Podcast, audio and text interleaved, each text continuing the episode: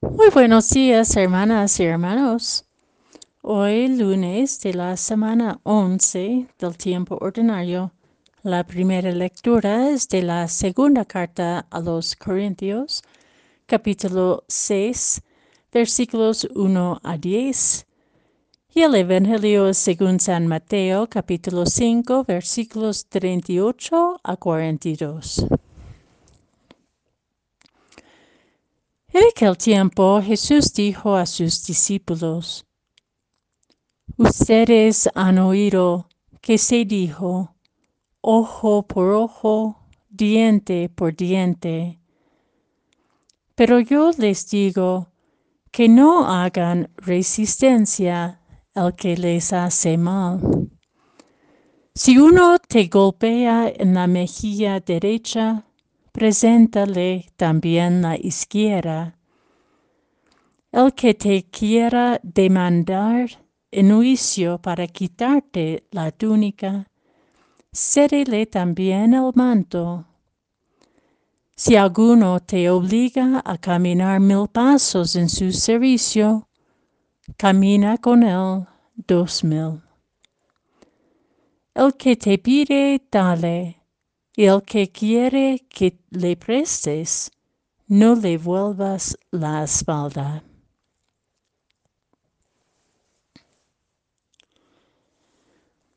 El Evangelio es exigente y nos ofrece el camino, un camino a la verdadera libertad. Sabemos que la violencia está enraizada en el corazón y muchas veces, aun cuando pensábamos que la hemos callado y tomado, frente a tantas violencias que nos provocan desde afuera, nuestra propia violencia, propia violencia se despierta.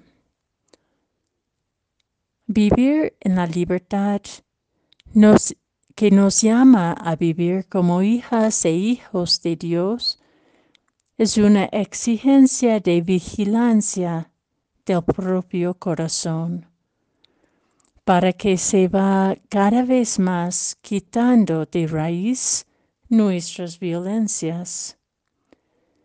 Ser embajadores de la paz de Cristo es en primer lugar un largo y permanente responsabilidad de dejar que su paz reina cada vez más plenamente en lo interior. La violencia no siempre se revela en fuerza desmedida hacia aquel que nos hace mal o que nos agita.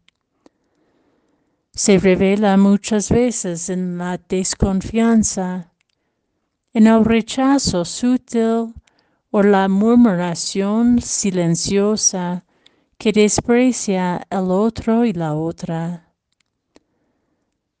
Somos muy prontos a juzgar o a criticar al hermano o la hermana sin tomar el tiempo para escuchar y caminar a su lado, cargando con sus preocupaciones, desencantos, fragilidades que tienden a quebrar sus esfuerzos y su esperanza. Tendemos pensar primero en nuestras necesidades que se ven amenazadas o ignoradas, sin darnos cuenta de que el otro y la otra también tienen necesidades que no valoramos. La autorreferencialidad es contrario al Evangelio. Y quizás en un mundo cada vez más individualista y egocéntrico, nos desafía transformarla en una libertad interior capaz de vivir de tal modo que no damos motivo de escándalo que desprestigie nuestra vocación cristiana de bautizados, como nos exhorta San Pablo en la primera lectura.